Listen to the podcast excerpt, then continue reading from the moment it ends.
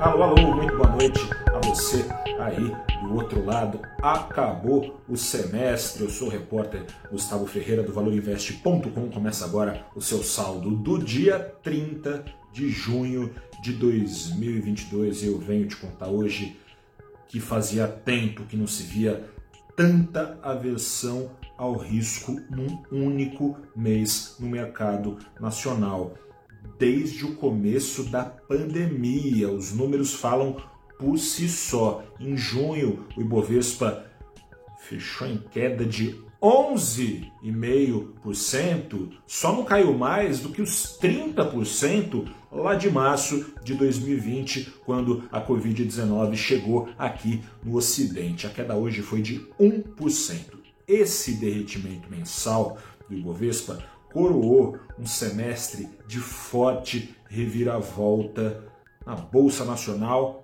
De novo, os números falam por si só. Foram seis meses quase que rigorosamente divididos em dois. Em 1 de abril, dia da mentira, em 1 de abril veio o ápice do Ibovespa, o Ibovespa acumulava 19% de alta. De lá para cá veio um derretimento de outros 19%, e aqueles ganhos, então, três meses atrás, na casa dos dois dígitos, se transformaram em perdas neste ano, semestrais, portanto, de 6%.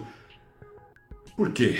Acontece que a conjuntura que era favorável deu lugar a preocupações estruturais de mais médio e longo prazo relacionadas à economia global interna. No primeiro trimestre, o Banco Central americano já lidava com a maior inflação nos Estados Unidos em mais de 40 anos, mas ia ainda meio que empurrando com a barriga, já dizia que não era tão temporária assim, mas subir, começou a subir os juros, aliás, primeiro bem vagarosamente, 0,25, daí a coisa foi apertando, meio ponto, agora já foi apertando para 0,75.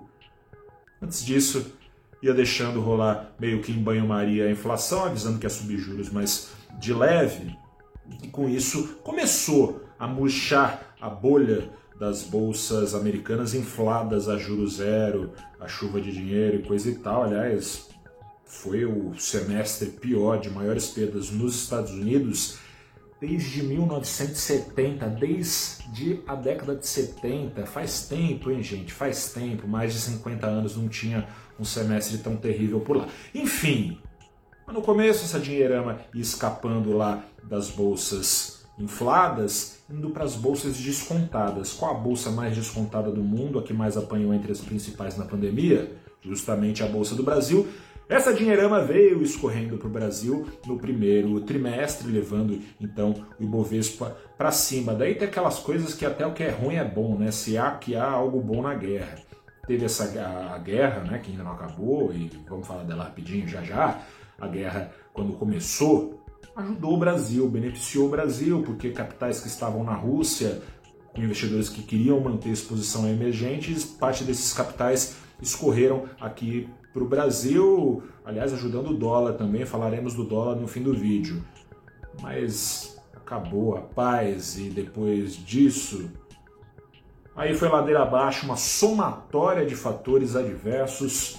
Explodiu no segundo trimestre desse ano, especialmente no mês de junho, por isso essa queda tão forte. No mês eh, a gente teve eh, China em nova chuva de lockdowns, que agora de novo, de novo agora parece que vão ser relaxados, mas já haviam sido e não foram. Teve a guerra em si que não acabou, a inflação estava nas alturas, nas alturas historicamente maiores em décadas, vão continuar ainda mais tempo nisso, aumentou então a inflação por causa da guerra.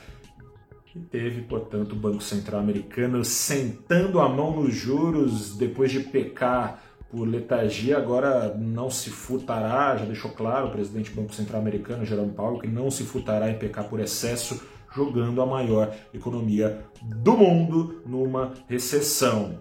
Fora isso, aqui no Brasil, o risco fiscal, o risco político, esses riscos que andavam adormecidos, pois nunca desapareceram, mas adormecidos, foram despertados, sobretudo por essa ideia, de novo, de furar o teto de gastos. Aliás, mais do que isso, rasgar também a lei eleitoral, né, que veda uso de aumento de subsídio, benefício, coisa e tal, em ano eleitoral, porque isso favorece, em tese, pode favorecer o candidato. Mas com uma PEC, uma PEC que era primeiro para tapar o buraco deixado no cofre dos estados com desconto de impostos, essa ideia, o buraco vai ficar lá.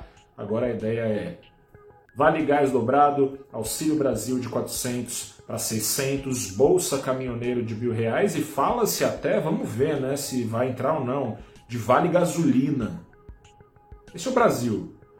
O Brasil sendo este, dinheiro está espirrando para fora e não só a Bolsa teve reviravolta, e não só a Bolsa refletiu este mês de maior aversão ao risco desde o começo da pandemia. Enquanto os títulos americanos entravam em rally, enquanto o risco Brasil chegava também nos seus maiores patamares desde 2020, o dólar saltou de preço em junho em mais de 10%. Essa alta mensal fica apenas atrás dos 16% de março de 2020. Uma alta hoje, nessa quinta-feira, de 0,8%, que levou o dólar à vista aos R$ 5,00 e 23 centavos. No ano ainda tem uma queda acumulada, mas fica claro também a discrepância e como está sendo limada essa gordurinha rapidamente.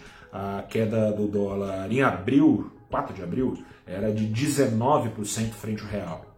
Agora é de só 6% e tem espaço para esses 6 ir embora. Um grande abraço, boa sorte nesse semestre que promete fortes emoções. Fico por aqui, até a próxima. Tchau.